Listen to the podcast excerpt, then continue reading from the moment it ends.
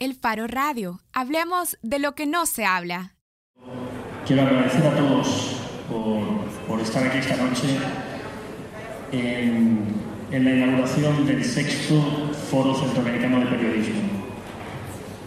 El Foro Centroamericano de Periodismo es eh, algo que empezamos a sonar como algo pequeño y que se nos empieza, se nos empieza a ir de las manos eh, por dimensiones, por el lujo de invitados que tenemos año tras año y sobre todo por la afluencia de público que, que siempre está respondiendo. Gracias por hacerlo de una manera maravillosa. Eh, como yo voy a, a, tener tiempo de micrófono más tarde, eh, porque tengo el honor de ser quien va a moderar el conversatorio de hoy con nuestros invitados, don Iván Velázquez, eh, comisionado de la CSIC, y Claudia Paz, el fiscal general de Guatemala. Eh, voy a ceder la palabra, eh, normalmente es el director el que inaugura formalmente el foro, pero voy a ceder la palabra a alguien que normalmente está fuera de focos, porque está en ese paso intermedio entre los jefes que damos la cara cuando hay algún problema y los reporteros que son los que realmente día a día, día, a día y con su firma representan al periódico y es eh, nuestro jefe de redacción, Ricardo Vaquerano, que hace el trabajo un poco más en la sombra, pero que es el responsable de buena, buena parte de nuestros aciertos. Si yo soy el responsable de los errores, él es el responsable de los aciertos. Eh, se me ha escondido... Ah, no, Ricardo, por favor, te saludo.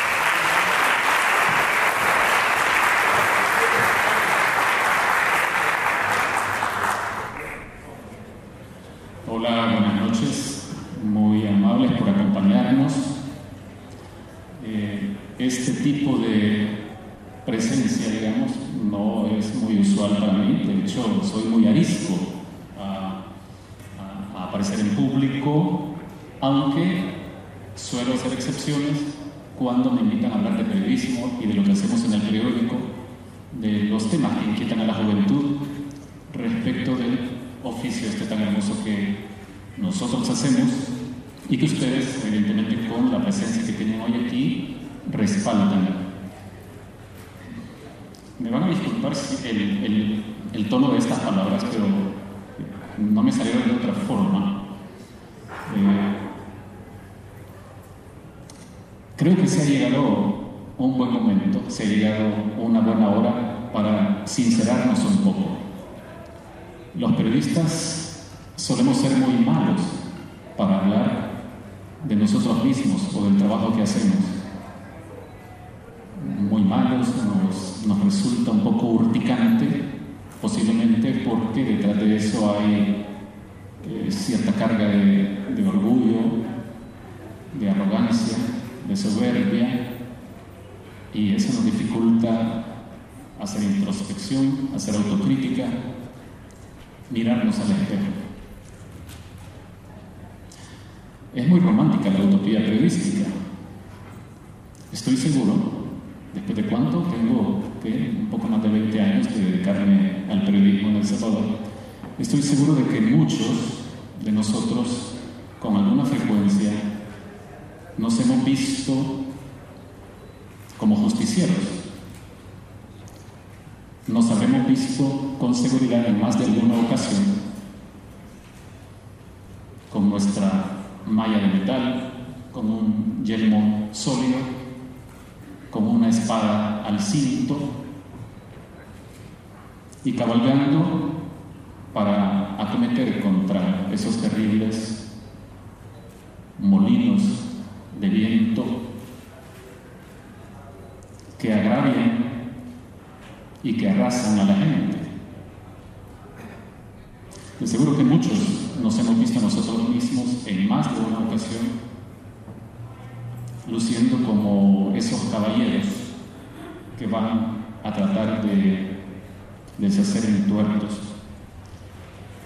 Y entonces nos lanzamos a la calle a pelear. Salimos todos los días a buscar entuertos y a tratar de denunciarlos. Y nos gusta creer que ese trabajo es tan importante y que nosotros, es más, que nosotros somos tan importantes porque concebimos que si nuestro trabajo fuera efectivo o fuera eficaz, seríamos algo parecido a la palanca de Arquímedes, con la cual Arquímedes quería mover el mundo. Nos creemos eso. Estamos muchos de nosotros muy convencidos de que somos algo parecido a la palanca de Arquímedes. Pero hay que tener mucho cuidado. Nuestro trabajo solo será importante y cumplirá esa función si estamos preparados para hacerlo como se debe. Seremos esa palanca de Arquímedes solo si vamos bien apercibidos al combate. Pero ojo, muchas veces ni siquiera podemos distinguir entre la palabra desapercibido e inadvertido. Y el trabajo periodístico se va construyendo por detalles, de a poquito, de a poquito, de a poquito, un ladrillo, otro ladrillo, otro ladrillo, con muchas piezas que muchas veces ponemos al descuido. El oficio periodístico involucra asuntos de conocimiento o de técnica y también de ética. En general, digamos, de una serie de recursos,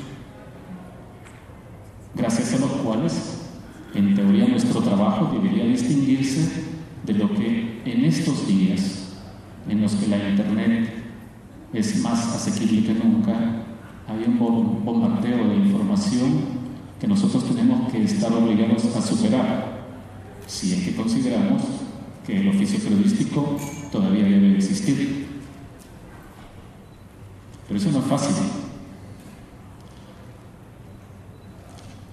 Recuerdo en este momento lo que unos años después de que Estados Unidos invadiera Irak, dijo el periodista estadounidense Paul Woodward. Él dijo, si los periodistas hubiéramos hecho nuestro trabajo, Estados Unidos no habría invadido Irak.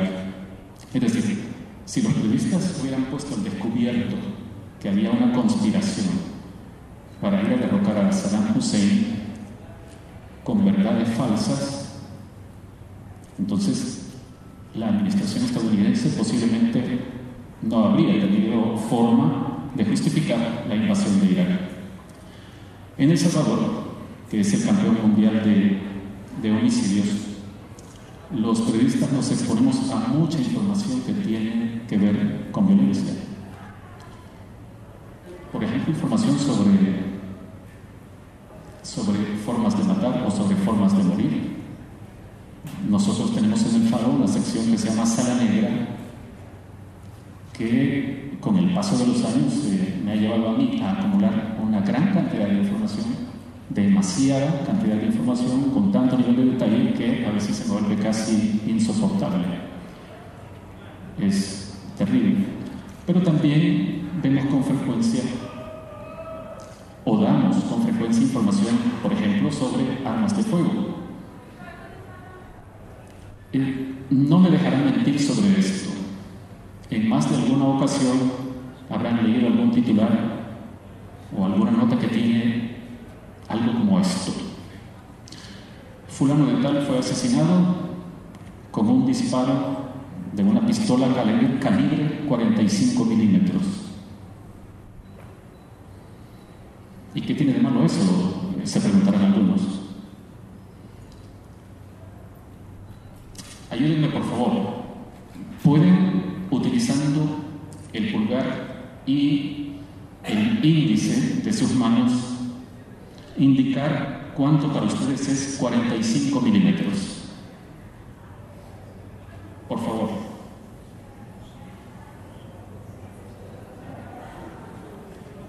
Hagan la estimación.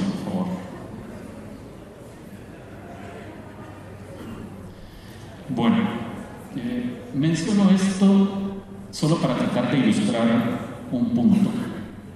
Permítanme.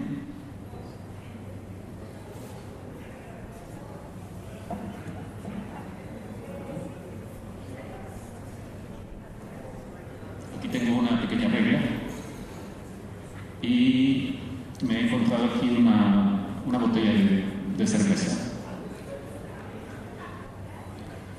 Si uno pone la regla sobre el fondo de esta botella, se percata de que el diámetro de esta botella es de un poco más de 45 milímetros.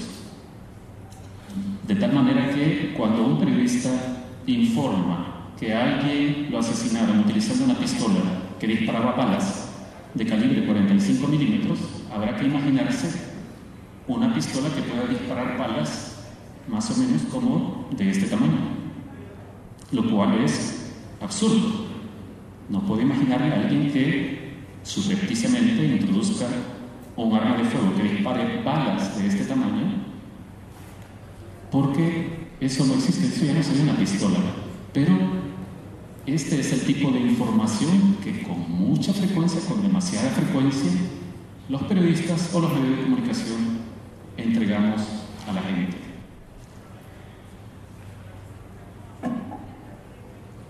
Y hay más, hay mucha confusión. En este país que lleve tanto, por ejemplo, eh, los periodistas deberíamos saber, deberíamos tener claro que en un año promedio en El Salvador caen alrededor de 1.800 milímetros de lluvia. Pero ¿qué son 1.800 milímetros para los periodistas? Posiblemente son casi nada. Es decir, no podemos imaginarnos una cantidad como 1800 milímetros. Los periodistas, por nuestra propia naturaleza, le tememos a las matemáticas, a la aritmética básica, le. Yo digo de vez en cuando que los periodistas terminan estudiando periodismo o comunicaciones porque cuando revisaron los pensos de las carreras universitarias, finalmente encontraron una que no incluía o uno que no incluía matemática.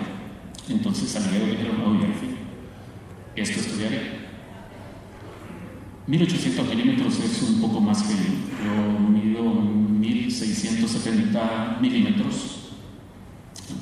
Esa es mi estatura. Bueno, con la bota ayuda un poco.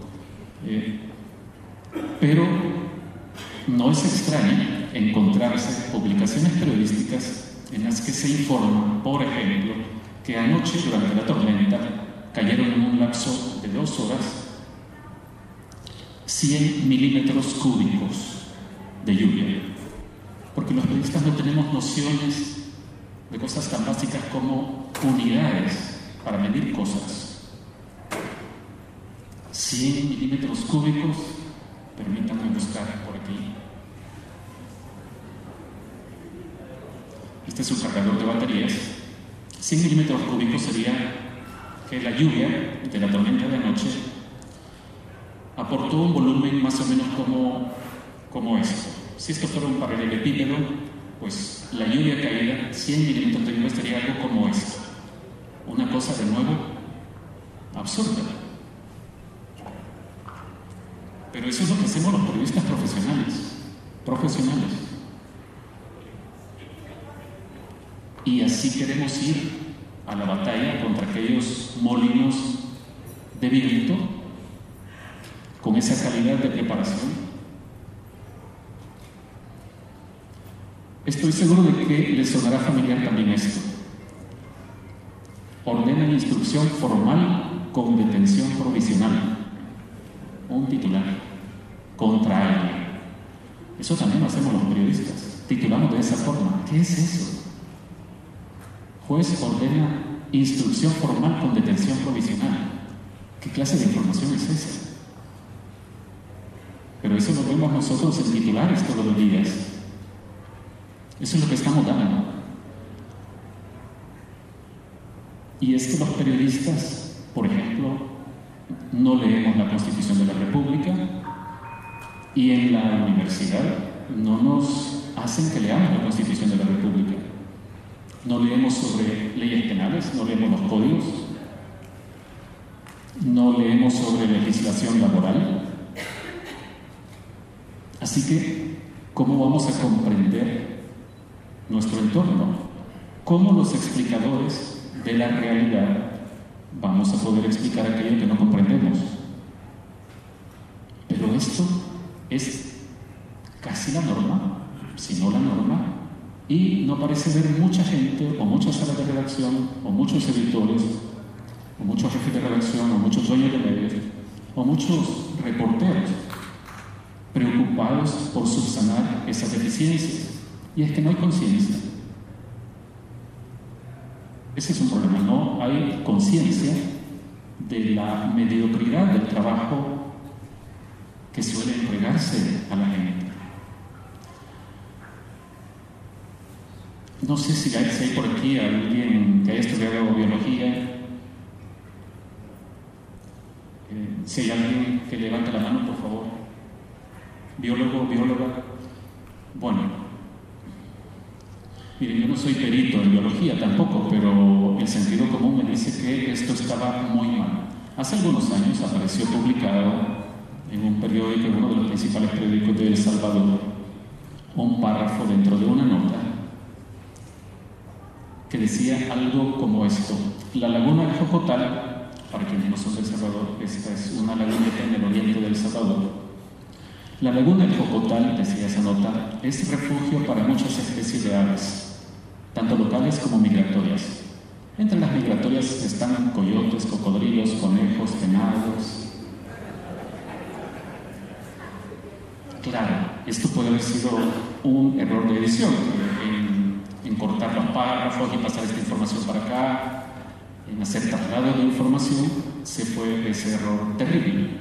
Pero los periodistas deberíamos aceptar que cometemos muchos errores de impericia, que desconocemos mucho y desgraciadamente nuestro trabajo nos obliga a ser todólogos, a aprender la carrera un poco de derecho constitucional, de derecho penal de leyes laborales, de economía, pero no lo hacemos. Y muy poco se preocupan los medios de comunicación de nuevo, los gerentes de redacción, los jefes de redacción, los editores, los dueños de los medios y los mismos reporteros en tratar de evitar el ridículo que hacemos con demasiada frecuencia.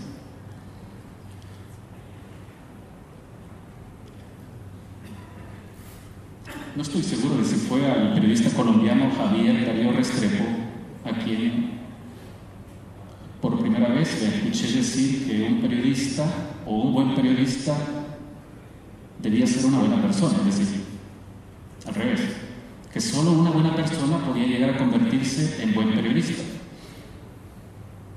Esto se lo escuché hace como 17 años, eh, en una conferencia que él dio. Eh, y él no, detalló por qué decía esto, pero yo interpretando creo que se refería que se espera que una, una persona, a diferencia de, de una planta, por ejemplo, reaccione ante la maldad, ante la injusticia, ante el dolor ajeno, que sea sensible al sufrimiento ajeno. Supongo que eso nos diferencia de otros, de otro tipo de seres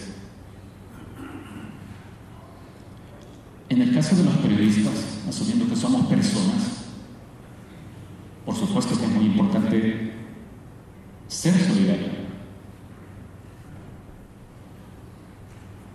Y una persona también, digo yo, debería ser, y, un periodista también, perdón, debería ser una persona de armas tomar, pero no me refiero a las armas de fuego esas de 45 milímetros, sino una persona que con los instrumentos del periodismo, con las herramientas del periodismo, decide ir a hacer una lucha por los intereses de la gente. Desgraciadamente la capacidad de indignarse no abunda y escasea. La rabia ante la injusticia, escasea. Estamos adormecidos los periodistas en las salas de redacción, no reaccionamos, como que tenemos adormecidos los reflejos. Como que se ha muerto el instinto periodístico, que en realidad debería ser, a estas alturas un instinto de conservación.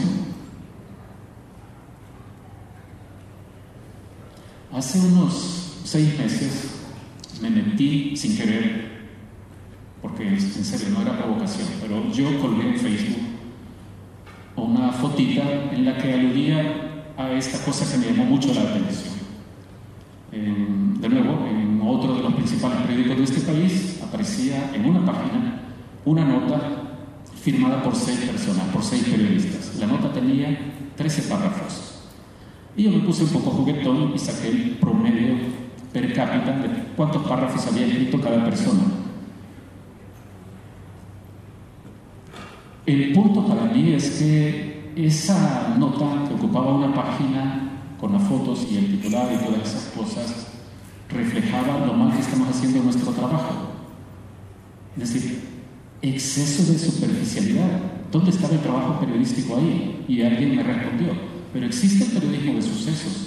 Ya, ya, pero le, le llamamos periodismo a lo que perfectamente pueden hacer y hacen todos los días las personas encargadas de las comunicaciones de la policía o de los tribunales.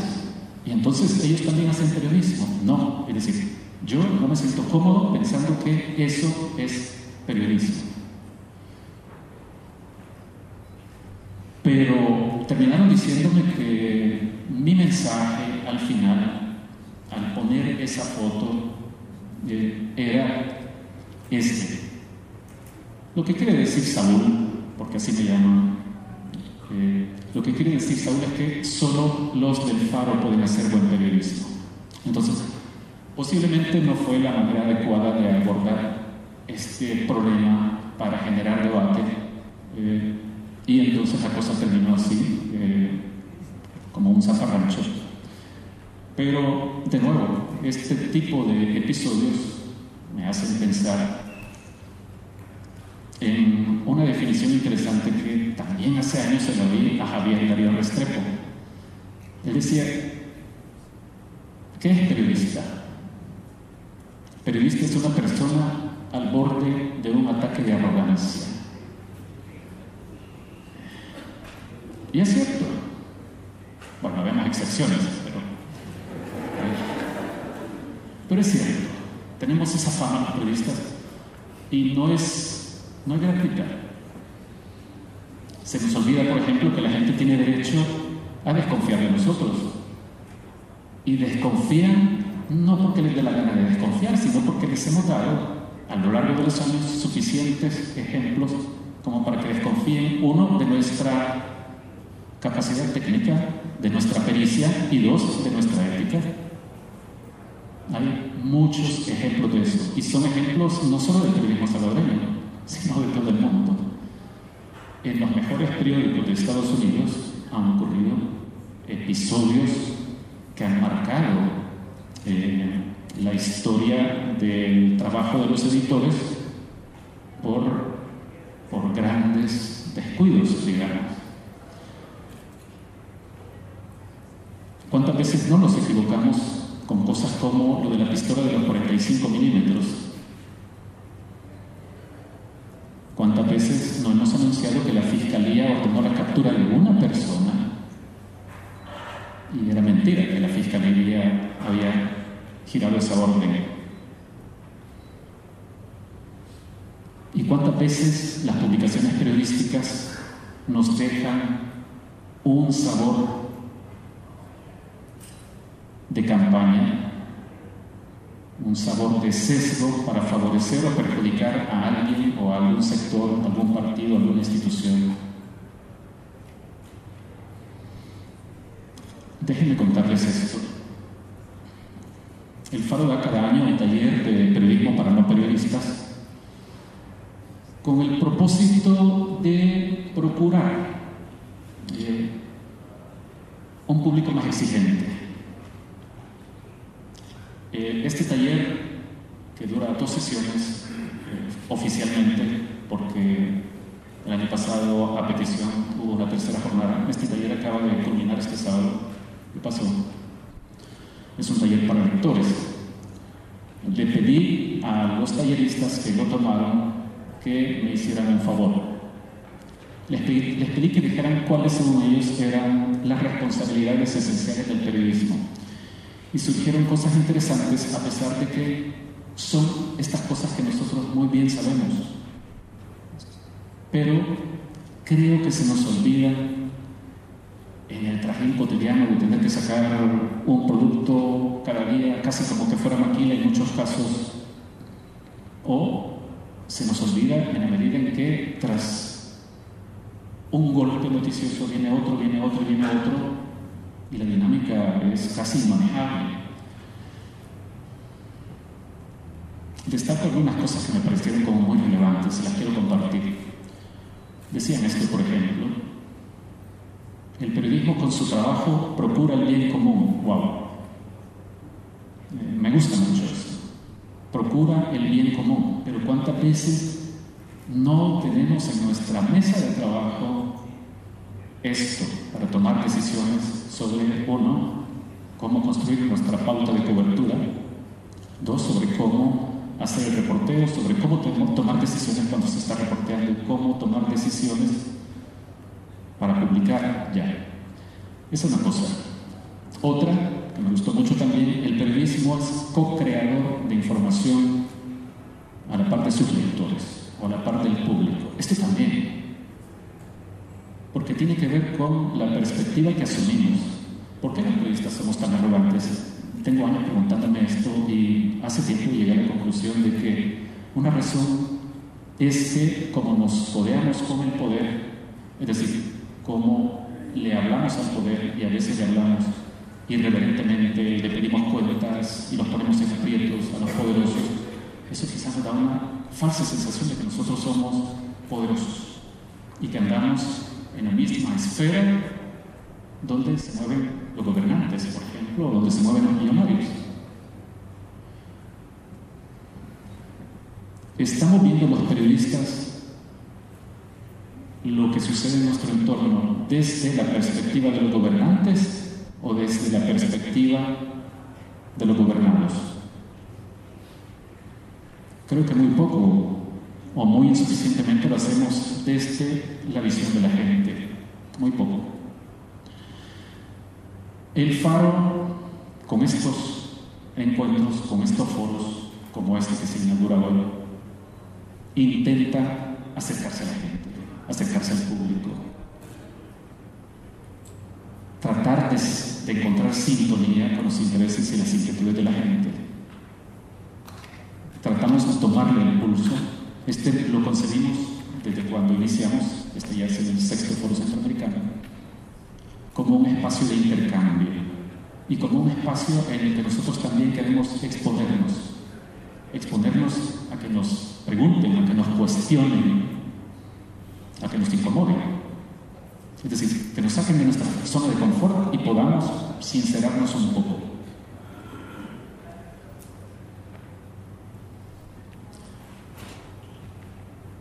El faro no quiere estar en un pedestal. El faro quiere estar donde está la gente, donde está el público, donde está la gente que sufre, donde están los más vulnerables. Sé que se me está acabando el tiempo, estoy ya a punto de cerrar. Hay que decir de todas formas, para ser justos, que casi todas las cosas en el mundo tienen dos caras, una buena y una mala. Hemos estado hablando de periodismo. Ahora hablemos de las cosas malas. Bueno, en realidad quiero mencionar nada más una. Y lo malo es que el periodismo es una gran cosa, en teoría. Pero a nosotros, los periodistas, nos están fallando los reflejos. Nos está fallando el instinto. Si es que no se ha perdido ese instinto. Incluso, como decía antes, el instinto de conservación. Porque ¿para qué vamos a servir si nos conformamos con hacer muchas veces el trabajo que pueden hacer tuiteros, facebookeros, blogueros, que no son periodistas? ¿O si son periodistas? No, no lo son. Pero nosotros somos periodistas. Muchas veces no. Y no nos preocupa suficiente no actuar como periodistas. Nosotros estamos cometiendo este grave error. Hacemos con el periodismo como hacemos, por ejemplo, con el agua. Al agua la ensuciamos, el agua, la descuidamos, defecamos en ella, defecamos en ella, la contaminamos, la privatizamos, la alquilamos y la vendemos. Eso estamos estamos haciendo con el periodismo. Muchas gracias. Por petición del director, eh, doy entonces con esto por el sexto Foro Centroamericano de Periodismo del EFAR. Que lo.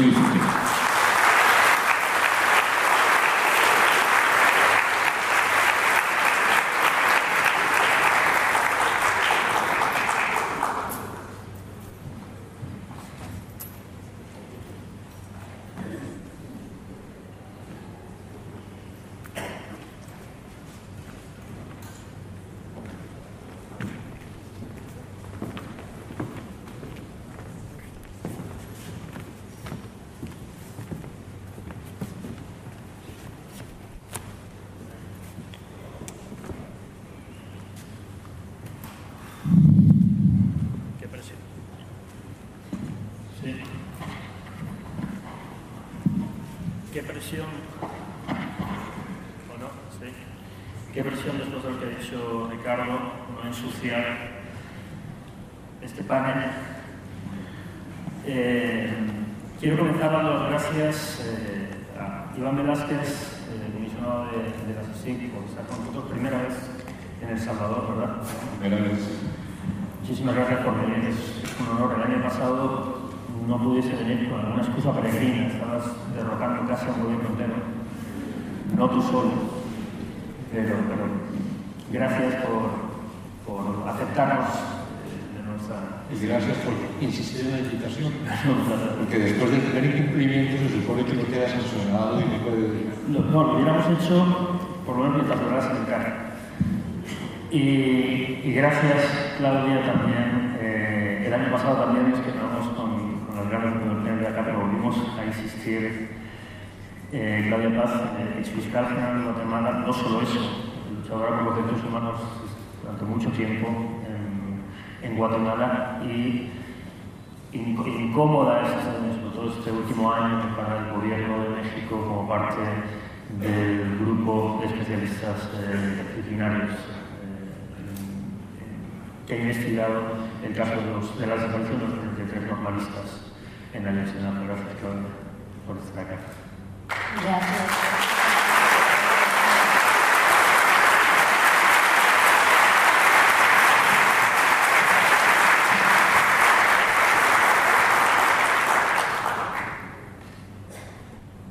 Es difícil gente a la que uno tiene que sincerarse.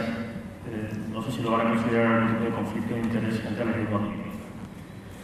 Pero tengo la ventaja de que creo que buena parte del público también hace su trabajo, el de ambos.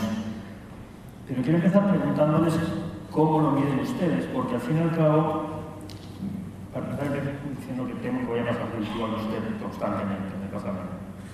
Eh, tengo la impresión de que a Iván se le reivindica en Centroamérica, sobre todo eh, de un año a esta parte, por, porque se, le atribuye el mérito principal, y de eso vamos a hablar, de que un presidente en el cargo haya tenido que destituir por acusaciones de corrupción, como si tumbar al presidente fuera la cota máxima de lucha contra la impunidad completada de la corrupción.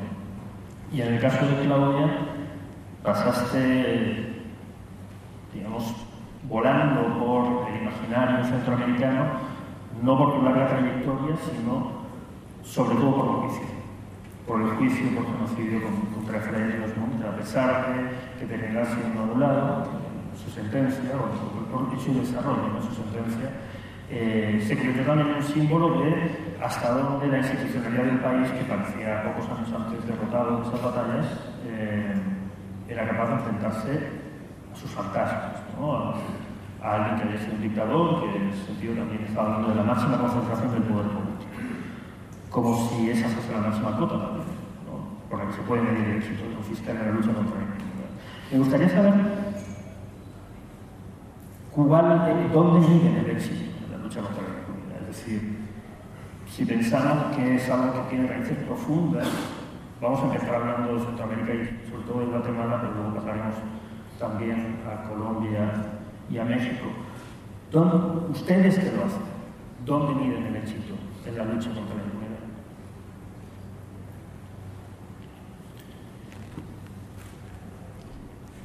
Complicado planteado así como dónde salir del éxito. Yo creo que hay una situación siempre eh, alrededor de la lucha contra la impunidad y es de qué manera es posible que una sociedad encuentre que la impunidad no debe ser lo normal. ¿De qué manera es posible que la sociedad reaccione frente a lo que, contradictoriamente, ha sido una normalidad? Cuando se piensa en el tema de la corrupción y en esto específicamente que mencionaba de el hecho de un presidente y se dejara ese como si fuera realmente un éxito. Yo creo que pensar de esa manera, por el contrario, afecta la real lucha contra la impunidad. Porque es que estamos siempre mucho más en desarrollo de estructuras que actúan y en la realidad nuestra de América Latina estructuras que cooptan el Estado y que desde el beneficio particular que para estos integrantes de las estructuras significa también en el apoderamiento del Estado hay un gran perjuicio para la sociedad en su conjunto. Entonces, identificar con un hecho particular y mucho más, con una persona en particular, podría desviar la, real dirección, el real contenido que debe tener la lucha contra la impunidad mucho más eh, estructural, esa impunidad mucho más enraizada. Se confunde en muchas ocasiones como si retirar a una persona de un determinado escenario significara modificar todo el escenario. Y entonces se puede llegar a considerar que ese éxito es el éxito, pero todos los actores continúan trabajando mientras mucha gente está mirando solo a ese actor retirado del escenario. Esa es una gran dificultad en todo este En ese sentido, la principal labor de la CICI, la voy a simplificar mucho, lo digo porque se ha, se ha hablado mucho, sobre todo, no es en El Salvador, pero en el resto de Centroamérica, de ese De hecho, en Honduras se está hablando de comisiones y de, generar una nueva eh, institucionalidad para luchar contra la corrupción. Pero en realidad el mandato de la CSIC está relacionado sobre todo con estructuras de poder paralelo. ¿Es así? Sí, el mandato de la CSIC está de acuerdo como se había concebido desde el Acuerdo Global de Derechos Humanos, el compromiso del Estado en erradicar e impedir que volvieran a surgir los cuerpos ilegales y aparatos clandestinos de seguridad. Y así está contenido en el acuerdo firmado por el gobierno de Guatemala con Naciones Unidas. La función de la CICIG es esencialmente contribuir con el Ministerio Público en la identificación, desarticulación persecución y garantías de no repetición de los cuerpos ilegales y aparatos clandestinos de seguridad. Lo que ocurre es que en nuestro criterio esos SIACs no son cuerpos pétreos que no evolucionen en el tiempo y no se puede seguir examinando una estructura al estilo de los años anteriores, que, porque ese es lo que se identifica mucho, el término SIACS, como todos estos cuerpos clandestinos que permiten la represión de la disidencia, naturalmente la represión ilegal de la disidencia. Entonces, no es estar todavía ahora buscando esas organizaciones de 30 años atrás que actuaban de una determinada forma ilegal, afectando cualquier expresión contraria a lo que se consideraba desde el poder la necesidad del feminismo, sino de qué manera esas organizaciones han ido evolucionando en el tiempo. Yo creo que entender esa eh, evolución en el tiempo, que no significa modificar el mandato, permite actuar con mayor actualidad, permite realizar investigaciones por los problemas que están ocurriendo hoy y que son cometidos también. Por esos antiguos SIACs que en la evolución del tiempo se hemos venido identificando más bien como redes político-económicas ilícitas. Y el asunto no es, no es un problema conceptual puramente, porque cuando variamos ese concepto, o digamos más bien, actualizamos ese concepto de SIACS, entonces permite que la lucha contra la corrupción puede ser también una lucha contra esos poderes paralelos que tradicionalmente han estado eh, operando en el país. De esa manera, eh, lo pudimos observar, por ejemplo, en el, en el caso de la India se identificó a un mando medio de la estructura externa, conocido como Teniente Jerez, a finales de los años 90, que hacía parte de la red de contrabando conocida como la red Moreno, que realmente Moreno es un partícipe, pero creo finalmente un chivo expiatorio, que impidió que llegara a las estructuras altas algunas con relaciones o pertenecientes a sectores militares, y cómo esto de 20 años atrás, un personaje aparece repetido acá. Con eso nosotros entendimos que, que probablemente estábamos acertando en que desarticular estas estructuras es contribuir estas estructuras que se están evidenciando en temas de corrupción es contribuir a la desarticulación de esos cuerpos ilegales que en el pasado realizaron estas acciones determinadas, pero que en el presente, además de la posibilidad de seguir realizando esas acciones, están, podríamos decir, como diversificando en su actuar, con una, un claro aprovechamiento particular, una clara eh, ansia de apropiación, de enriquecimiento, pero que no está desvinculado tampoco del poder, ni siquiera de la pretensión de mantener el control de un Estado o de una sociedad. En ese sentido, Claudia, ¿qué significó para ti? Retomando un poco lo que planteaba, esa idea de la cota máxima, ¿no? el juicio contra ¿Y crees que Guatemala dimensionó y entendió el juicio contra ¿O qué parte de Guatemala? Porque no sé si tú lo vinculas con lo que está contando Iván. Es decir, al fin y cabo, las estructuras, el poder, reprimían desde hace 30 años, que luego van mutando. Ríos no tú lo vinculas, de alguna manera, no refiero al caso, sino a esta lógica de impunidad de Guatemala. Pues, sin duda la, posibilidad de juzgar en el país a un ex jefe de Estado por un cargo como es el cargo por genocidio eh, fue algo importante en, la historia del país. Para, creo que para nosotros como fiscales en su momento fue la posibilidad de saldar una deuda histórica que se tenía con las víctimas. Por supuesto no fue un proceso que se hizo de la noche a la mañana. Fue un esfuerzo, sobre todo de los sobrevivientes del genocidio, durante muchos años, de organizaciones de derechos humanos, organizaciones de víctimas, que fueron, se fue construyendo el caso.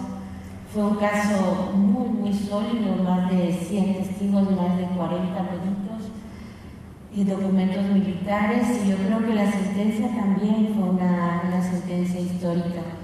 Creo que para las víctimas, sobre todo, la posibilidad del juicio, de la audiencia, de finalmente llegar frente al perpetrador, frente a eh, Efraín Ríos narrar sus sufrimientos, decirle, miren, no somos personas, no somos animales, usted nos causó todos estos sufrimientos, escuchar también al tribunal, decir, esto, esto ocurrió, esto no puede ocurrir, esto es un delito.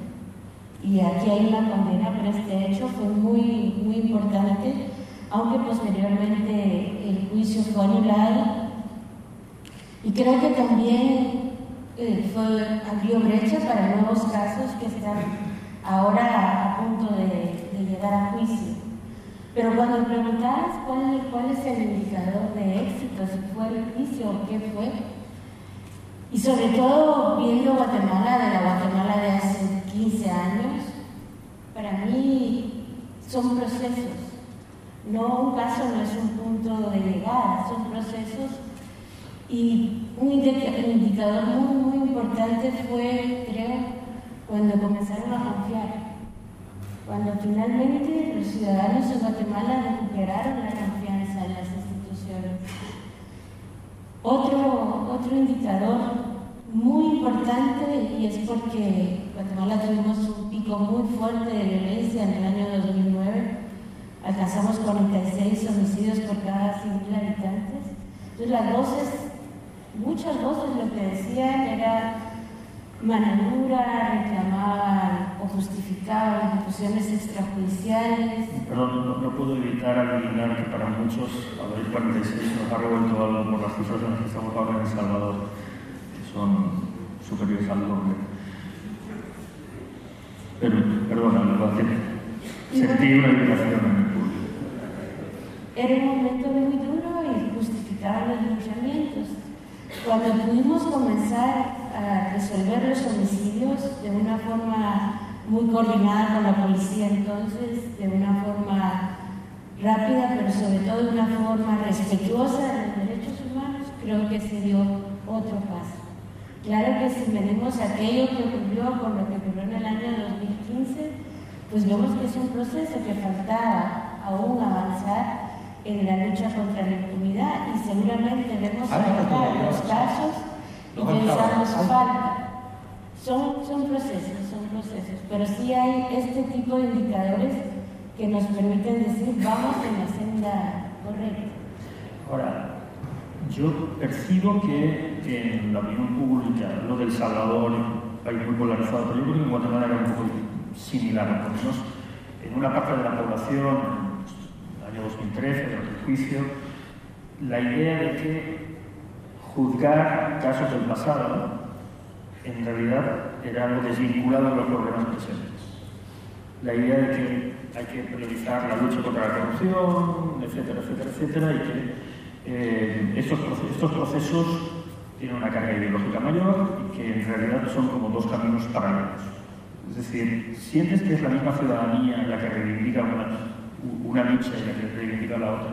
Si la gente, por ejemplo, que apoyaba eh, y exigía justicia en el caso de genocidio de que se lanzó luego a la calle en Guatemala para pedir que, se, fueran a la cárcel, que fueran a los corruptos. Yo no puedo desvincular los dos, son parte del mismo proceso y aunque estuviéramos hablando de casos que se habían ocurrido durante la guerra, de graves violaciones de los derechos humanos, el juicio lo que abrió, fue la, lo que devolvió fue ciudadanía. Aquellos a quienes se les había negado la justicia, la Corte Suprema les abrió las puertas. Y yo creo que eso cambió algo en Guatemala, sin duda, para ellos, pero para todos los otros ciudadanos. Y también un, poder que, que parecía que no existía en el país, que es el poder de los fiscales, y el poder de los jueces se recuperó.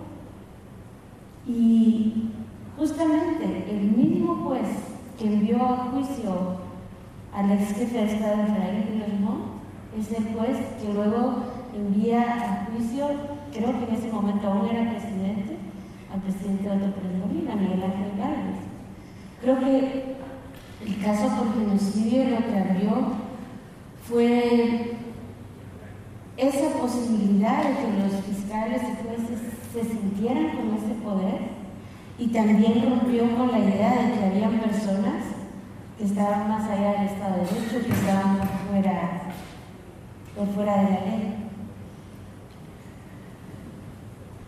En los dos casos, eh, todo el trabajo que hiciste en la Fiscalía, eh, con el apoyo además, en aquel momento ya así, como fue una comisión diferente, eh, se enfrentó a, un poder que tiene un valor simbólico tremendo y que tiene un poder real tremendo en países como Guatemala, en países que es la presidencia de la República. ¿Cómo se construye fiscalía? ¿Cómo se construyen instituciones cuando no se cuenta con el respaldo de que simbólicamente en nuestros países parece ser el gran poder, que es el Ejecutivo?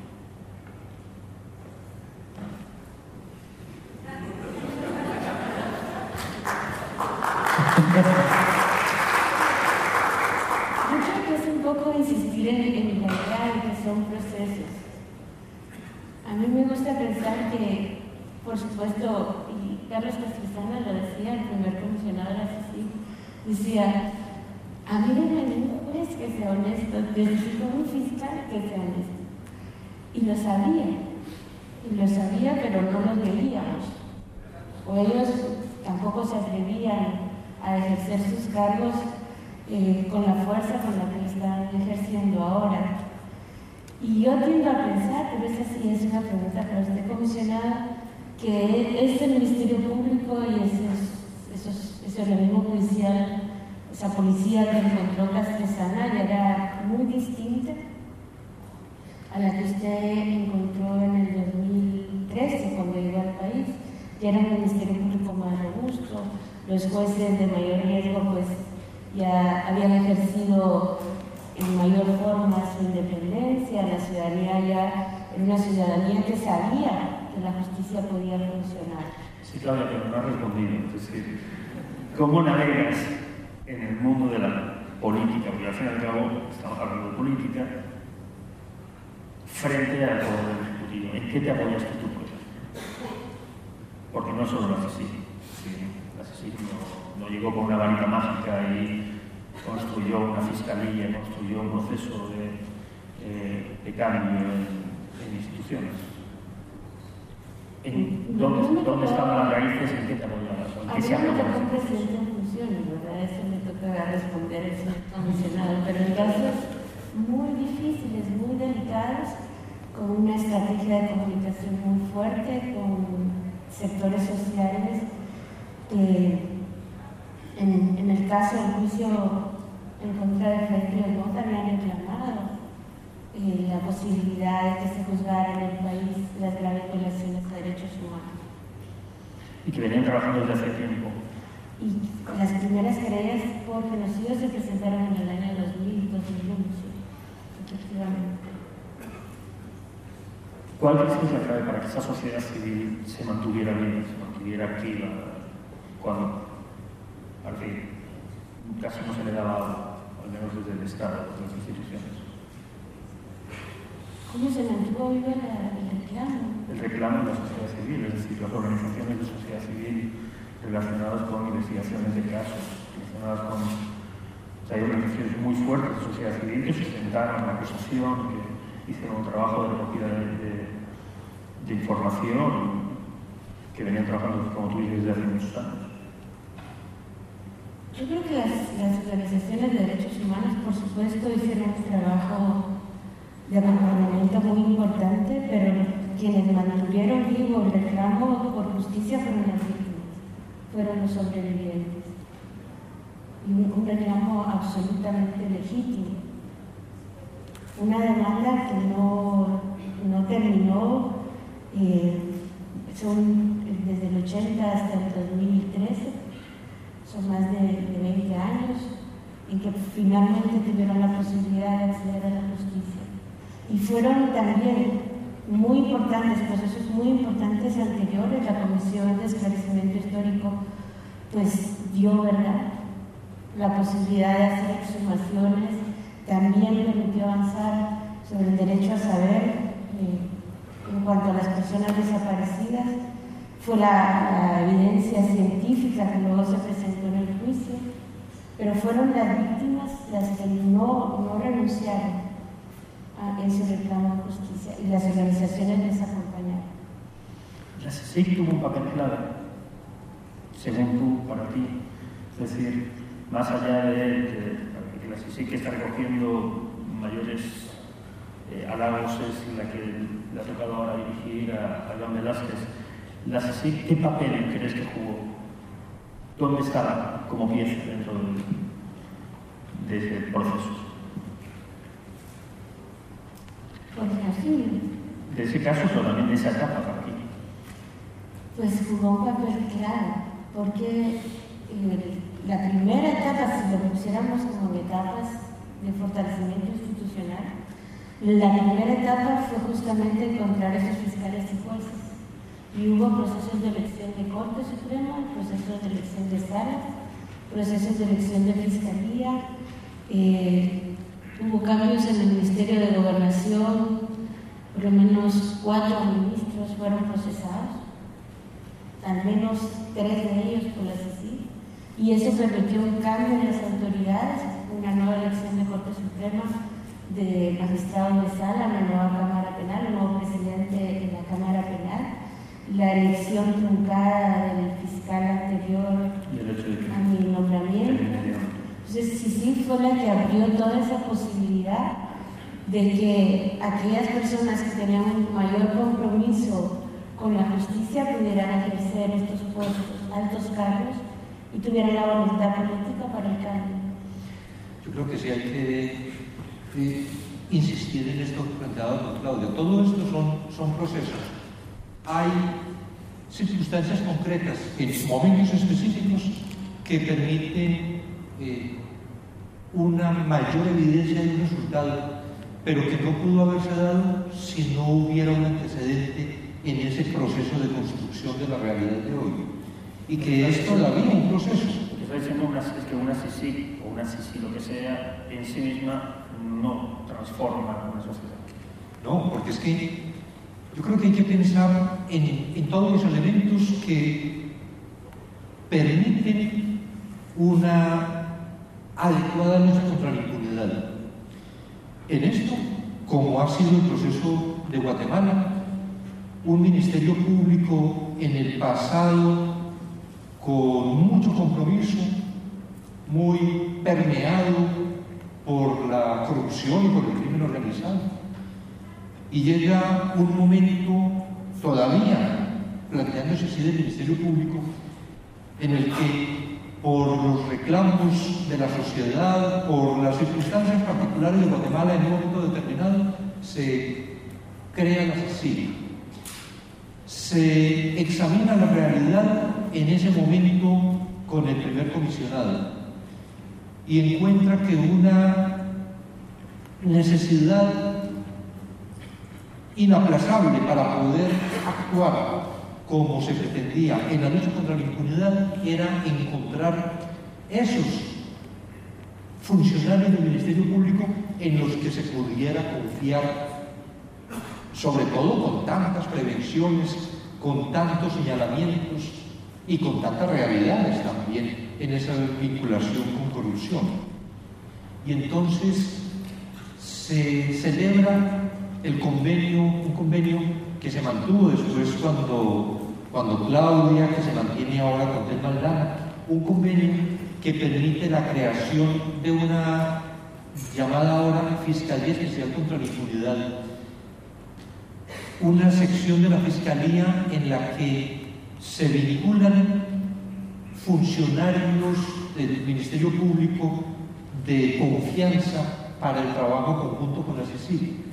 Y aún en un momento en el que, por lo que he conocido, eran todavía tiempos adversos de mucha preocupación en lo que no conozco la, la historia, pero me han contado que de un fiscal de la Zárate que podría ser como el inicio también de un principio de transformación.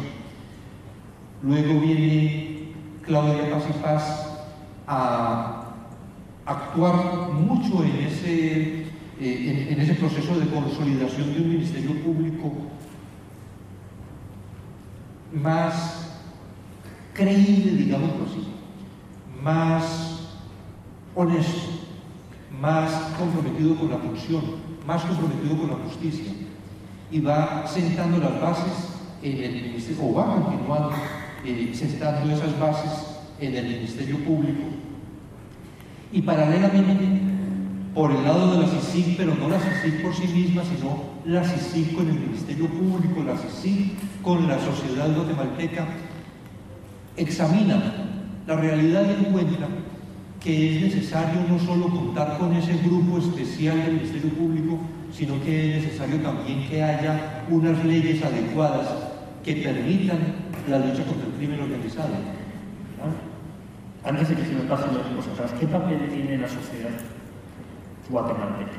Es decir, las manifestaciones en la plaza eh, sustentaron a la CICIG, la CICIG alimentó o ayudó, hizo posible esas manifestaciones. Es decir, ¿cuál es la relación? Yo creo que en esto hay una gran interrelación. Cada evento, cada eh, circunstancia apoya otro evento, otra circunstancia, y todo se interrelaciona de manera que es posible una cosa porque está la otra, y que tal vez la historia hubiera sido distinta si no se hubieran conjugado todas esas circunstancias. ¿A ti te ayudó la cara? Bastante. Porque es que es este el problema. El Ministerio Público, por sí solo, en una realidad como la de Guatemala, ha tenido la gran dificultad por los poderes paralelos que están siempre presionando para impedir que pueda actuar con absoluta libertad en lo que es su tarea de persecución de la criminalidad, de la lucha contra la impunidad. Ese Ministerio Público encuentra de pronto un respaldo en actividad de la CICIG que tiene una, una garantía de la mayor posibilidad de independencia, de poder estar mucho más ajeno a la CICIG a la posibilidad de presiones de, factores de poder, porque tratándose de una eh, organización como esta, de carácter internacional, sin vínculos con ningún sector de poder en, en el país, entonces puede desarrollar con absoluta independencia su función. Y esto, unido a la capacidad técnica que se tiene para desarrollar investigación criminal, entonces va sirviendo de apoyo, de aliento, de impulso al Ministerio Público que va permitiendo que personas comprometidas con la función, que antes por el temor, no por falta de capacidad, sino fundamentalmente por el temor, por todas las presiones ejercidas se siente muchos funcionarios entonces como arropados, podríamos decirlo así, acuerpados y continúa en la, actividad conjunta. Se desarrollan investigaciones que afectarían, como finalmente afectaron a un poder actual en ejercicio, un gobierno en ejercicio, pero se despierta ese interés ciudadano en los asuntos públicos y entonces participan en manifestaciones. Y lo que podría haber dado lugar a una reacción dura desde el gobierno contra el Ministerio Público, una destitución, por ejemplo, de la fiscal general o una terminación del convenio con la CICIG de manera que, que en 30 días la CICIG tenía que cerrar en el país eso se podría ser una reacción del gobierno se ve frenada por, una, por toda esa gran manifestación permanente de la sociedad. Pero simultáneamente continúa el Ministerio Público presentando casos y la sociedad sigue reaccionando y se concentran los sábados en la plaza 22 semanas y casi que cada semana también el Ministerio Público con mostrando cuál es la realidad de un Estado penetrado por la corrupción, de un poder cooptado, y entonces la sociedad continúa reclamando, y ya no solo justicia, sino que se reforme ese Estado, y entonces se plantean reivindicaciones públicas, encuentran que el tema electoral, por ejemplo, es necesaria una profunda reforma y reclama que la ley electoral y de partidos políticos se, se adapte a estas nuevas condiciones de participación política ciudadana. Todo eso en una, insisto, interrelación de tal naturaleza que es muy difícil en este momento decir qué es lo determinante. Cada cosa contribuyó con otra cosa y todos en conjunto. En algún momento, con una entrevista que hiciste al Faro, eh, el año pasado, creo recordar, eh, decías que las llegado, había salido una especie de, como, de blindaje para la fiscalía, etc. Lo que dices suena a que las manifestaciones en la calle sirvieron también en cierto momento como de blindaje para las Claro. Podríamos decir para todo este proceso de lucha contra la impunidad. Y ahí naturalmente también la CICIG. Yo reivindico permanentemente la importancia de la participación ciudadana como se dio en Guatemala durante todo este 2015 a partir del 25 de abril, que fue la primera gran manifestación. Ahora, si hablamos de blindajes, no puedo dejar de preguntar por ese blindaje invisible del que se habla siempre en nuestros países, que es la Embajada de Estados Unidos.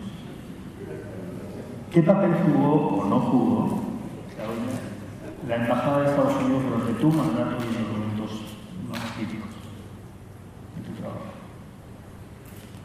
Yo creo que en, Guatemala tendríamos que hablar de qué papel ha jugado la comunidad internacional. Quizás volver antes de que la CICI se hubiera creado, el esfuerzo de sociedad civil, de organizaciones de sociedad civil, de derechos humanos, en alianza con la comunidad internacional, porque los, los países europeos jugaron un rol muy importante. ya y que esa fue esa alianza la que permitió que en un momento de crisis finalmente el Estado de Guatemala solicitara apoyo a las Naciones Unidas. Y esa comunidad internacional, que son quienes apoyan a CICIG, no, ha desaparecido de la escena y ha seguido con ese rol de acompañamiento y ese rol vigilante.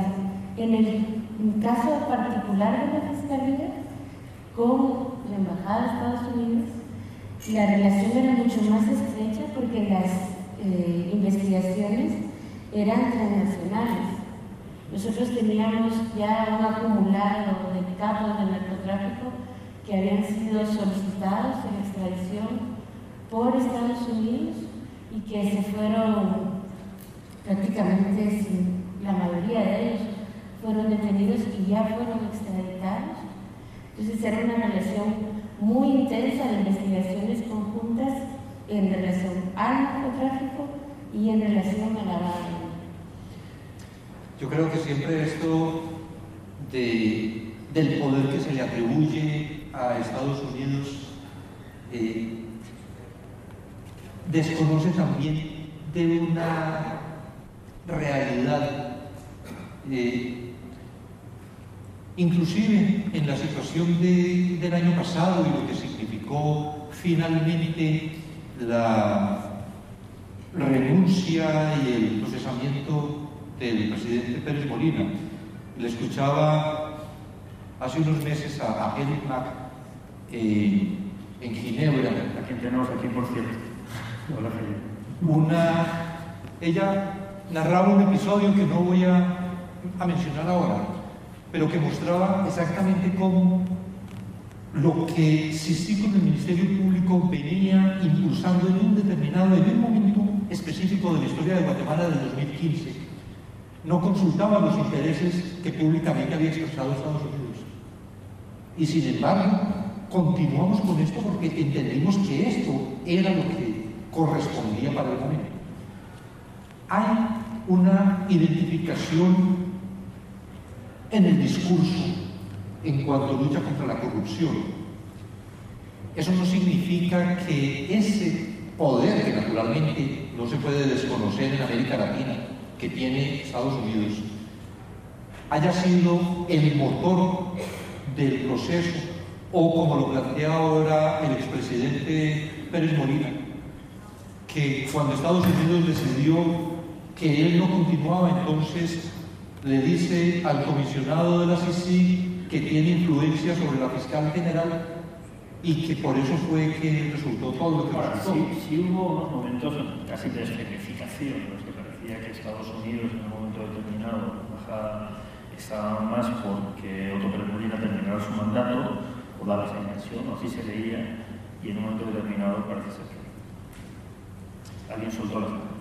Y no obstante que así se leía, no voy a decir que sea o no sea porque no voy a hacer afirmaciones de esa clase, pero así se leía. No obstante eso, casi cada semana, sí y Ministerio Público seguían presentando los casos. Y entonces se decía, pero ¿y la inestabilidad? Y estamos en el año electoral. ¿Y qué va a ocurrir con las elecciones del 6 de septiembre? ¿Y se debe profundizar o es mejor dar el compás de espera? Que es además uno de los, de, de los impedimentos que tradicionalmente en América Latina hemos tenido. Nunca es el momento. Tenemos que esperar el siguiente, porque es que ahora puede ocurrir esto. Entonces esperemos que pase. Pero cuando pase eso siempre habrá algo más. Yo creo que cuando hay una voluntad, una decisión, no solo de instituciones, sino también de la sociedad, como se expresó desde el 25 de abril en Guatemala, era necesario continuar con ese impulso, con toda esa energía institucional y social para llegar a la construcción de lo que se viene construyendo, porque es también algo que creo que es necesario aclarar. Guatemala todavía no ha atravesado la línea del no retorno. ¿Cómo saberlo? Decir, ¿cómo saber cuándo Guatemala no necesitará eso? No necesita un asesino. ¿Cuándo te despedimos? Pero no tiene que ver una cosa con la otra, de la línea del no retorno. Porque lo que quiero, ya voy a responder la pregunta, pero lo que, lo que quiero significar con lo del no retorno es que por mayores éxitos que se hayan obtenido en la lucha contra la impunidad en el país, todavía es posible que este proceso se revierta. Podríamos decir, todavía no se han desarticulado las grandes estructuras que han tenido cooptado el Estado de Guatemala. Entonces, es indispensable continuar, profundizar esta lucha que se viene adelantando contra la impunidad de manera que se pueda cruzar esa línea. ¿Hasta cuándo debe haber sí? Cuando el presidente Pérez Molina no quería prorrogar la CICIG en el 2015.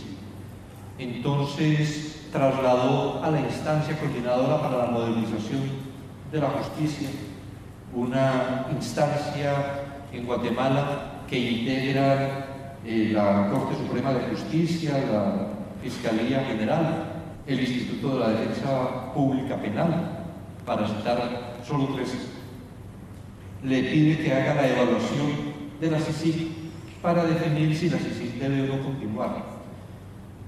Estaban en ese proceso cuando ocurrió lo de abril y de una vez la instancia entonces opinó que la CICIG debía continuar y el presidente anunció la prórroga y efectivamente se hizo la prórroga. Pero en todo ese proceso de evaluación, lo que planteábamos, y yo particularmente internamente, desde luego, planteaba es que no había que evaluar tanto la CICIG como la fortaleza o debilidad institucional. ¿Cómo es el Ministerio Público en Guatemala? ¿Cómo, es, ¿Cómo son sus jueces y magistrados? Esencialmente esos dos temas. Están en el nivel de garantizar ese avance irreversible. Entonces, revisamos otro aspecto. ¿Cuál es el grado de independencia de los jueces y magistrados, particularmente de los magistrados? En un país en el que no hay carrera judicial sino para jueces de primera instancia. Entonces, ¿cómo es necesario que se logre fortalecer institucionalmente el organismo judicial mediante la ampliación de la carrera judicial, por lo menos hasta los magistrados de sala, pero idealmente hasta la Corte Suprema de Justicia. Digo entonces, el tema no es tanto evaluar hasta cuándo se requiere la CICIG, sino de qué manera se va avanzando en el fortalecimiento institucional que haga necesaria la CICIG. Pero es evaluar lo que va a seguir de manera permanente en el país. La posibilidad ahora con la ampliación de la CICIG por un periodo adicional, no obstante que no ha concluido este, que ya fue solicitada por el presidente de Naciones Unidas, de manera que ya CICIG está hasta septiembre del 2019 va a permitir hacer esa evaluación para un plan de fortalecimiento institucional, pero en concreto, porque es que hay otras muchas circunstancias. Por ejemplo, el Ministerio Público de Guatemala no tiene presencia territorial sino en el 10% de los municipios del país. ¿Cómo puede un país que pretenda luchar contra la impunidad no tener fiscalía en el 90% de sus municipios. Y eso significa, además, la debilidad también del organismo judicial. Guatemala tiene la mitad del promedio latinoamericano de jueces por 100.000 habitantes, mientras llega en el promedio latinoamericano casi a 12. En Guatemala está en 6 y medio. ¿Cómo es posible asumir, afrontar realmente la lucha contra la impunidad con unas instituciones de justicia tan débiles. Entonces pensamos que si hacemos una evaluación concreta de la actualidad, de la debilidad actual del sistema de justicia, y empezamos por ampliar la cobertura y que se hayan indicadores medibles de fortalecimiento eh, gradual de las instituciones hasta que casi que por sustracción de materia depende de la voluntad del país, porque hay circunstancias, por ejemplo, el tema de impuestos. bueno, ese es un tema complicado, no digamos el tema de impuestos, digamos el tema de recursos. Crear fiscalías en 306 municipios que faltan significa millones de quetzales. Y esos millones de quetzales los tiene que buscar el Estado de algún lugar. Se necesitan recursos. ¿Estás de acuerdo que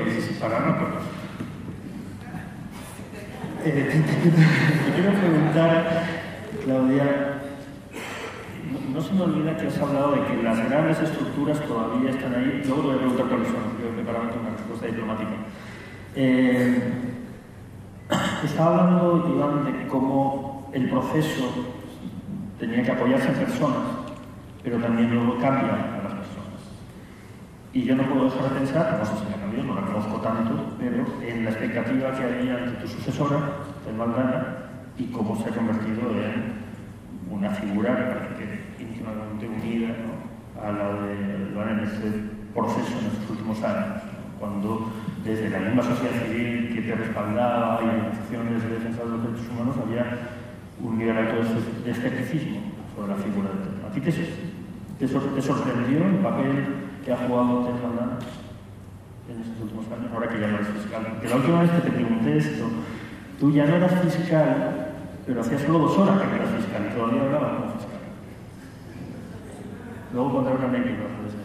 Yo creo que lo que asistimos en Guatemala es por una vez, y eso es muy importante, a la continuidad de políticas de transformación en el Ministerio Público. El comisionado lo mencionaba hace un momento. Quien inició los cambios fue el fiscal Amílcar Velázquez Ara.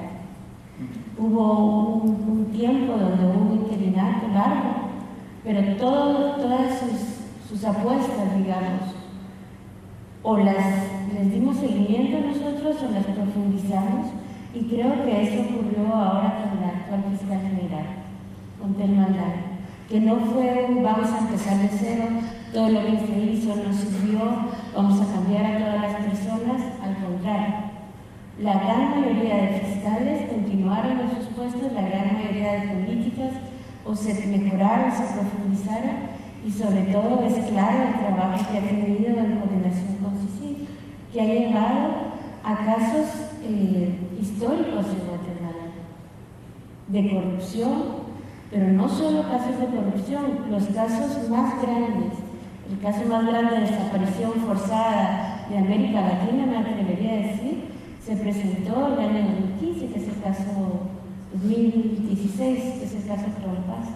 El 6 de enero que venía en investigación desde la Fiscalía cuando estaba Claudia de Fiscal y que continúa con la Fiscalía de la y con una, algo que, que es también muy importante destacar, sin nada de participación de la CICIG, una construcción absoluta del Ministerio Público con Claudia Paz y luego en la continuidad con, con y así fue presentado el, el 6 de enero cuando se capturaron los 12 o 13 oficiales por el tema de, de Y, esta ola tiene una expresión más curiosa todavía, porque eh, eh, la elección el actual presidente y más allá de la caricatura que se ha hecho de su llegada a la presidencia, lo cierto es que estábamos comentando antes que algunos de tus colaboradores en la Fiscalía ahora están en, el Viceministerio de Gobernación, en la Superintendencia eh,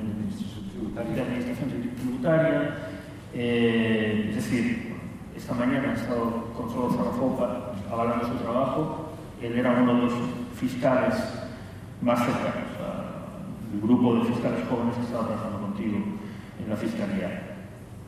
Eso también era esperable, o sea, era esperable que Morales incorporara a gente de la Fiscalía de Claudia Paz y de Temandana, claro, pero a gente de la Fiscalía a su gobierno. ¿Cómo interpretas? ¿Qué pasó? Eran, fiscales de carrera, ¿verdad? No llegaron con Claudia Paz ni con Amílcar que son fiscales de carrera. Eso significa que muy jóvenes examinaron para obtener sus puestos de fiscales y ahí fueron ascendiendo. Y como fueron fiscales con Amílcar, trabajaron conmigo, trabajaron con la actual fiscal general. Y yo creo que fue un acierto de parte del presidente Morales, escoger a aquellas personas que podrían seguir trabajando y dando resultados en un tema tan sensible como es la seguridad de la mano del Ministerio Público y de la mano de CICIG. Hubiera sido, creo yo, un salto al vacío si justamente hubiera buscado personas que no le dieran continuidad a lo que se había hecho bien. Y, que pudieran chocar con la CICIG y que pudieran chocar con la Fiscalía y con la CICIG. Claro que por un tema de, que es importante la lucha contra la impunidad, pero también es el tema tan sensible de que estábamos hablando hace un momento, de homicidios, es un tema de seguridad, es un tema que está todos los días en la mesa. ¿Crees que fue, fue una cuestión de presión social? ¿Una cuestión de no me puedo permitir el lujo de fallar en esto? Yo creo que... Que me acusen de estar rompiendo el proceso que sí veía un riesgo en nombrar a alguien que fuera vetado por sí, por ejemplo, que fuera vetado por la Fiscalía, dado que había un reclamo social de avanzar y profundizar en, no solo en temas de corrupción, sino en redes criminales. Porque yo creo que aquí siempre es, como bien lo, destaca ya dos o tres veces seguidas, lo digo Claudio, Aquí no es tanto el tema de corrupción, que es muy grave, que es sensible y que reúne mucho más tal vez por indignación ciudadana. Es el tema de la lucha contra la impunidad. Pero la lucha contra la impunidad supone también en el tema de los homicidios o en el tema de las extorsiones o en el tema del narcotráfico o en el tema de la corrupción. Es decir, es mucho más comprensivo hablar de la lucha contra la impunidad que simplemente la lucha contra la corrupción. En la lucha contra la impunidad está también, inclusive por los crímenes del pasado. Es omnicomprensivo la, la expresión y que yo también prefiero siempre de lucha contra la impunidad y de eso es una parte la lucha contra la corrupción. Me están haciendo señas por allá, muy ostentosas, para que dé paso a preguntas del público. Eh, creo que hay micrófono, hay dos micrófonos por ahí. Eh, si tienen preguntas, levantan la mano y yo estoy diciendo, no viendo, hay espacio para dos, tres, cuatro preguntas. Gabriel, tú no, que tú trabajas en el FAR. Jordi. Ya. Eh, bueno, parece que va primero por allá, no es en mi caso, pero luego bajo yo. Yo también trabajo en el faro. Porque no ordenan el foro. Bueno, ya que lo tengo. eh, aquí hay una duda muy, muy, muy generalizada en El Salvador tiene que ver con la posibilidad de usar el modelo eh, SISI como instrumento eh, aplicable al resto de países centroamericanos. ¿Podrían ustedes hacer un resumen eh, conciso de qué señales debe presentar un país para que sea obvio que necesita ese tipo de instrumentos auxiliares, como CICIS, por ejemplo. ¿Cuáles son esas señales claras o esas características que presenta un país que presentó Guatemala, por ejemplo, para que hiciera obvia la necesidad de un instrumento auxiliar como CICIS? Claro. Yo creo que la señal más clara en Guatemala de que era necesario un actor externo que ayudara a transformarse el, el sistema de justicia era la cooptación del sistema de justicia por el crimen organizado. Cómo el- las redes criminales habían cooptado fiscales, habían cooptado policías, habían cooptado parte de- incluso de la judicatura. Esa debilidad esa infiltración, podríamos decir, era la que hacía necesaria a este actor externo que que la palabra no me gusta, pero que ayudara con la depuración del sistema para permitir que aquellos funcionarios que sí estaban comprometidos con el Estado de Derecho y con la legalidad pudieran hacer su trabajo. Y justamente lo, lo hemos visto lo- durante los 10 años de permanencia de Cecilia en Guatemala y lo seguimos viendo. Cómo actuaban esas redes de la impunidad que incluían fiscales, jueces, policías, bufetes dedicados al tráfico de influencias. Y en el país, si bien se ha avanzado, como señalaba el comisionado hace un momento, aún no se han tocado las redes más grandes de la impunidad. Sí.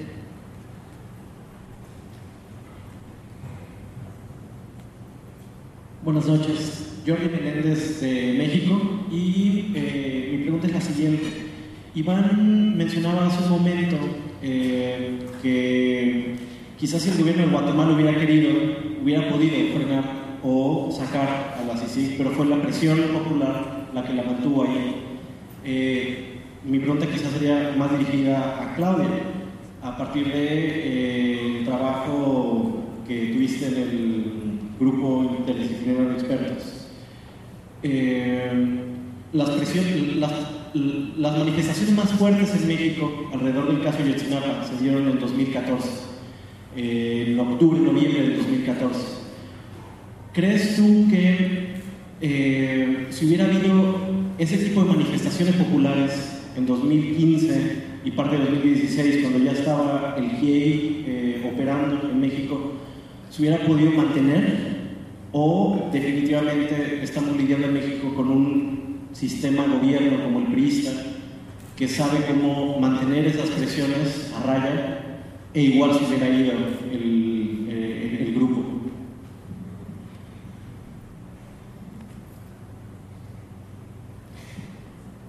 Yo creo que sin duda para nosotros como Yale era imposible seguir trabajando en México porque no había la voluntad política necesaria para avanzar en la investigación. Creo que en Guatemala sí, sí, eh, quizás en un primer momento parte del sistema de justicia no tenía esa mínima voluntad, pero luego con el primer cambio del fiscal general, cuando sale con Luis Florido y llega Wilcar Velázquez Zárate, con altas y bajas tuvo eh, espacios de institucionalidad con los cuales trabajar. ¿Cuánto habría apoyado la presión social para abrir eh, esa voluntad? No, no, no te lo. Es, es un poco especular. Pero en lo que sí estoy convencida es que un ente externo necesita de, de, relaciones muy profundas y fuertes con la sociedad civil del país y también de espacios dentro de sus contrapartes oficiales con los cuales trabajar, sin los cuales no, no se puede hacer una, una, sobre todo si estamos hablando de investigación criminal. Hola, Arima. ¿Qué papel jugaron los medios de comunicación durante su gestión desde todo 2014 2015? ¿Y qué papel deben seguir jugando en Guatemala? Y la segunda, para todos puede replicarse, no sé si en Honduras, en Panamá, El Salvador, Nicaragua. Gracias. Creo que el papel de los medios de comunicación se puede examinar en diversos escenarios.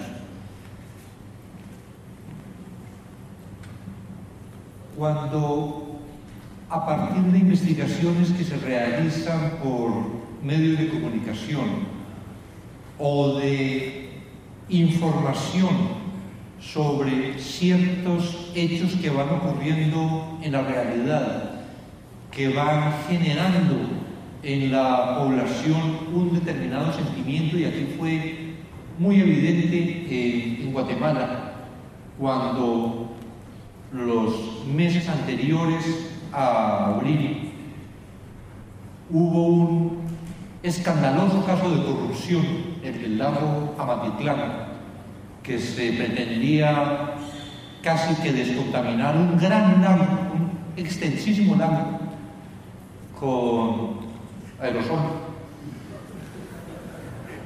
Y la gente se fue indignando y había de manera permanente a través de los medios de comunicación y en las conversaciones entre las personas y fomentando además, siempre cubriendo los medios de comunicación, lo que sucedía en este proyecto que lideraba la entonces vicepresidenta. Y cuando se produce lo del 16 de abril, de, presentar, que es también otro de los aspectos para, de las facetas que quiero mencionar, cuando se presenta el 16 de abril el resultado de la investigación de un caso que realmente es pequeño en su, eh, en su aspecto económico, la corrupción de esa defraudación aduanera, pero que significó finalmente la renuncia primero de la vicepresidenta, después del presidente, etc. Cuando se presenta ese caso de la línea y ubicamos frente a los medios de comunicación en una conferencia de prensa al secretario privado de la vicepresidenta, que ya venía además ella en esa conciencia colectiva, digamos, en ese repudio generalizado, porque se le veía muy vinculada con la corrupción a, raíz de lo del agua Matitlán. Y entonces la gente ve que está el secretario privado de la vicepresidenta en el nivel superior de la estructura criminal. Muchos no vieron al secretario privado, sino que vieron a la vicepresidenta. Y eso sirvió en la comunidad, en la sociedad, para generar de inmediato lo que luego se concretó nueve días después en la primera manifestación del 25 de abril. Decía esta otra faceta que es muy importante, este otro aspecto, el papel de medios de comunicación en cuanto socializan algo que se está haciendo eh, por parte de los, fundamentalmente del Ministerio Público. El Ministerio Público es el órgano de persecución penal. La CICIG es una comisión de apoyo al órgano de persecución penal. La CICIG no sustituye al Ministerio Público. Yo creo que en eso siempre tiene que haber una claridad y también una claridad social. No es que aparezca un superpoder internacional que se impone sobre el órgano de persecución nacional, sino que complementa. Complementariedad, no sustitución. Y entonces, cuando transmiten los medios de comunicación, por ejemplo, las audiencias, desde el 16 de abril, canales de televisión,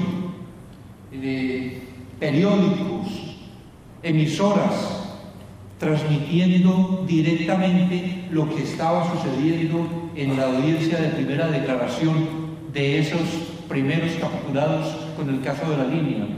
Y va generando además en la población, de un lado, como una conciencia de la realidad que impulsa a participar como participó y que va casi que en un proceso de retroalimentación. Sirve mucho, sirven mucho los medios de comunicación cuando hay debilidad o flaqueza o se logra que los poderes paralelos en un determinado momento frenen o pretendan frenar alguna actuación o cuando, como ha ocurrido también con jueces y magistrados, que hay algo sometido a su consideración y ese temor siempre latente en el país que, que de pronto los jueces o magistrados no actúen debidamente y están los reflectores, los medios de comunicación con los reflectores puestos sobre la actuación, ya no solo del organismo judicial, ya es inclusive del Ministerio Público y de la CICI. Es decir, esto que puede generar a partir de, los medios, pero que puede generar algo que yo creo que es indispensable en los procesos de construcción de democracia en los que estamos empeñados en América Latina y es una veeduría permanente de la sociedad sobre las acciones de sus autoridades, una participación permanente y cada vez más amplia de la sociedad en los temas del Estado, en los temas públicos. Y en eso tiene un papel determinante los medios de comunicación. Ahora, también estabas hablando entre líneas de la estrategia de comunicaciones de SISIC, de cómo decíais, sin decir, con una sola fotografía. Sí. Sí. Sí, yo, yo, creo que los medios tienen un papel fundamental, sobre todo el periodismo independiente, pero también creo que en estos procesos eh, pueden jugar un papel que más que aclarar, confunde. Por la experiencia reciente en México, era, por supuesto que hay periodismo independiente y medios comprometidos con la verdad, con el deber de informar, pero también había como, y esta sería una pregunta y una reflexión, de cómo pueden, en, en estos casos, donde es tan importante el esclarecimiento de la verdad, si se lanzan historias que se dicen medio dichas y medio dejadas de decir, verdades a medias, cómo en lugar de abonar a la verdad, puede llegar a confundir. Y también otro papel que no es este, pero que también puede ser muy perjudicial, cómo pueden hacer eco de campañas de difamación, de desprestigio, etcétera que eh, tienden a atacar al mensajero para desacreditar el mensaje, poco abonan al, al, esclarecimiento de la verdad o al avance de la justicia y, tienden también a polarizar. ¿Estás conmigo o estás contra mí? En, en México pasaron mucho y en Guatemala durante el caso eh, de genocidio también ocurrió esa polarización y esa difamación, podríamos decir, de muchos de los funcionarios que estuvimos alrededor del proceso de genocidio. La última pregunta. Aquí. No sé. Aquí. Aquí. José Luis.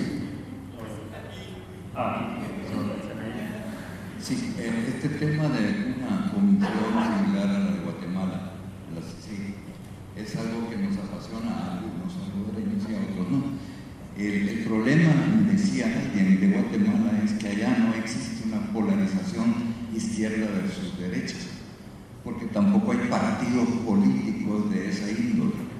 Entonces decía, mira, ustedes cuando piden una CICIG, inmediatamente, ah, tú sos antigobierno el gobierno a su vez interpreta que una es, no sí, una es, como la llamamos acá, vendría a ser contra el gobierno y que va a ser para darle un golpe de Estado al gobierno, para votar al gobierno.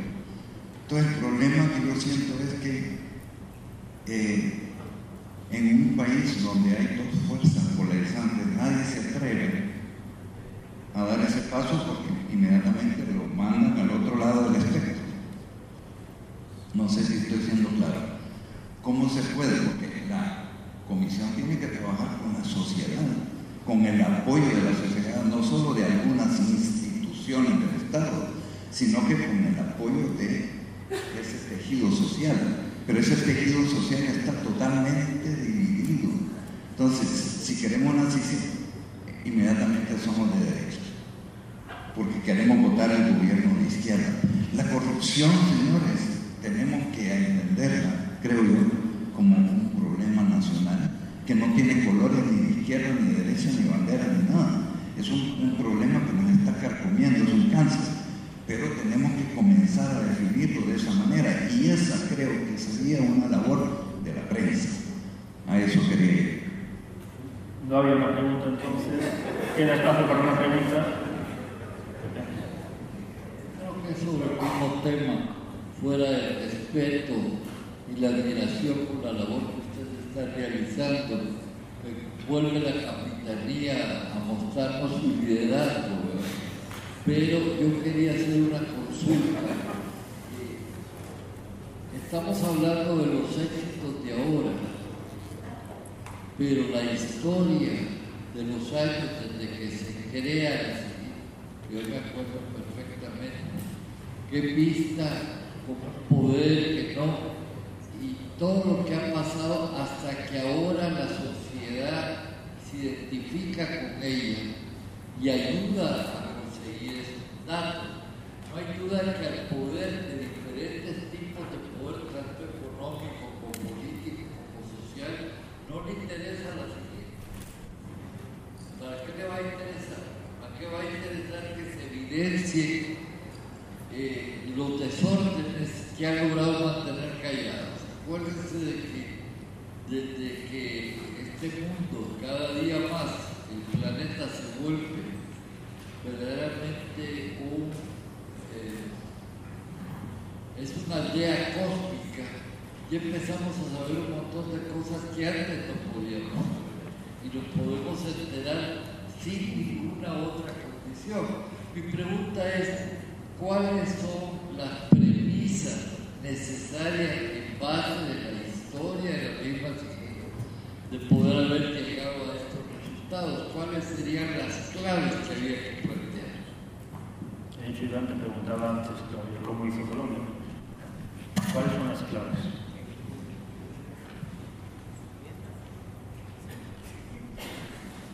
Creo que de Colombia utiliza el ejemplo que quieras. Yo, yo era para la gente la posibilidad que tú dices. No, en, en todo el planteamiento que, que hay algo que hay que reivindicar, como lo venía afirmando Claudia.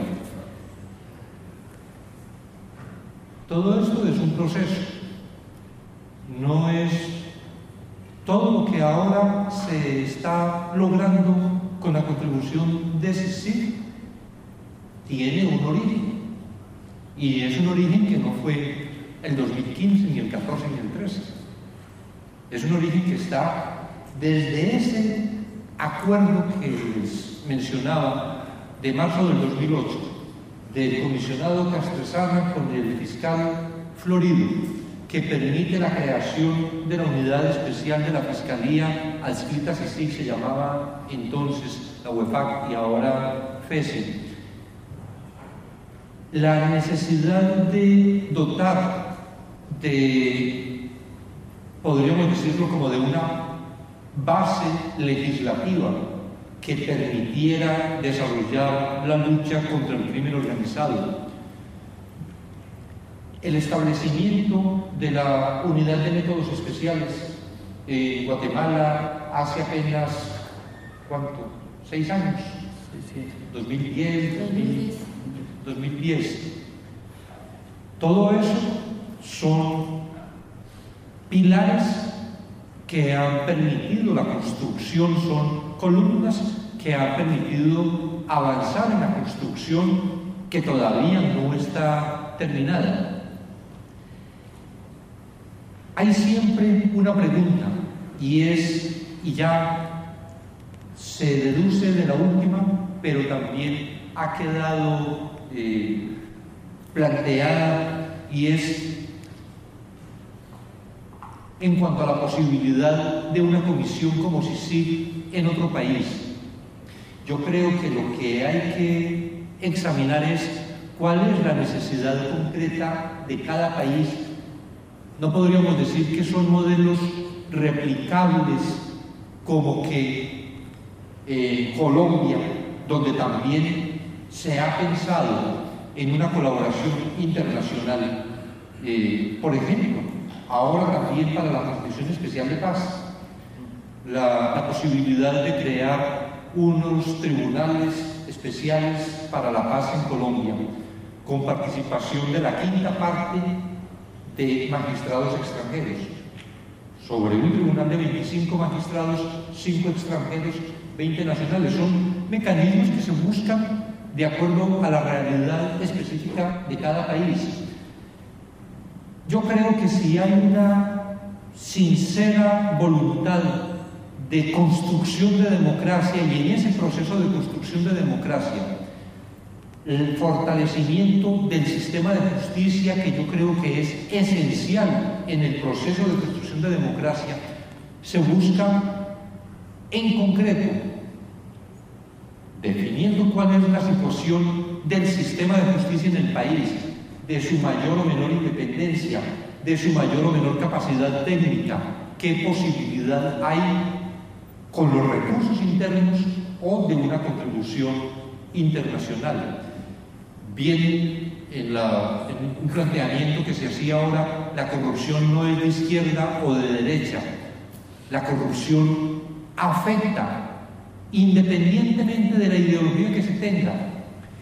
Así como eh, cuando hay tantas necesidades en un país, no son necesidades de izquierda o de derecha, son las necesidades de la población. Y esto de la justicia y del fortalecimiento de la justicia, que es lo que permite consolidar estados sociales y democráticos de derecho, creo que esto tiene que, partiendo de la realidad concreta de cada país, examinar elementos. Hay una maxi que se intenta en Honduras, hay un grupo de expertos que cumplió un papel en México, hay una idea eh, en, ya no sé cómo se llama, UNASUR, UNISUR, UNASUR, eh, UNASUR, una, una idea de creación que ha propuesto el actual secretario de UNASUR, de creación de una fiscalía que sirva para todos estos países en unos temas específicos que permita luchar contra la corrupción. Lo que importa es tener esa voluntad de la lucha contra la impunidad, de la lucha por la consolidación de un sistema de justicia independiente y eficiente. Y ya lo otro de los mecanismos es en lo que cada país, mirando experiencias internacionales, podría pensar que puede contribuir. Creo que una importancia grande para destacar en Guatemala es que no se concluyó finalmente en una comisión como esta que debilitara la institucionalidad guatemalteca, sino por el contrario que contribuyera a su fortalecimiento. De ahí esto, de expresar en el convenio de constitución de la CICIG, que es un organismo de colaboración, de apoyo, no de sustitución, que no tiene la titularidad de la acción penal, que no puede solicitarle a los jueces limitar las garantías fundamentales porque ese es un papel que le corresponde al Ministerio Público. La CICI no realiza allanamientos, no puede acudir ante el juez a pedir una orden de interceptación telefónica. Ese es un papel que cumple el órgano persecutor guatemalteco. Si se miran experiencias así de cómo ha sido esta relación CICI-Ministerio Público e institucionalidad en general en Guatemala, creo que hay muchas experiencias que con ánimo desprevenido, solo con este propósito de construcción de democracia en América Latina, es posible que experiencias de esta naturaleza, elementos que se pueden adoptar de muchas experiencias, incluida la de la CICIG, va a permitir que en general en América Latina se pueda fortalecer a través del fortalecimiento real pero real del sistema de justicia, fortalecer también el Estado de Derecho. Vamos a terminar con dos preguntas normalmente no tienen respuesta, porque son muy breves. Hablabas de las grandes estructuras de Guatemala pendientes. No espero que me digas nombres, pero ¿cuáles son esas grandes estructuras pendientes todavía de desnudar? ¿O qué las caracterizan? tu trabajo es responder o no, es mi pregunta. Por eso. Y la, otra que me temo que tampoco tiene respuesta es, comentaba antes que la otra vez que, la última vez que te había entrevistado, no creo que te entrevisté, Claudia, estabas en tu despacho, que ya no era tu despacho, hacía unas horas que habías entregado la Fiscalía de Maldana, todavía era imposible conseguir que hablaras como, como alguien que no es la fiscal general, eso que lo pedíamos, Estábamos Carlos Adair insistiendo y no había manera. Luego creo que descubrimos por qué, porque pocas horas después te subiste a un avión y dejaste Guatemala. Sin avisar, lógicamente. ¿Cuándo? Porque creo que eso sería un signo de cambio en Guatemala. ¿Cuándo vas a poder volver a Guatemala? Pronto,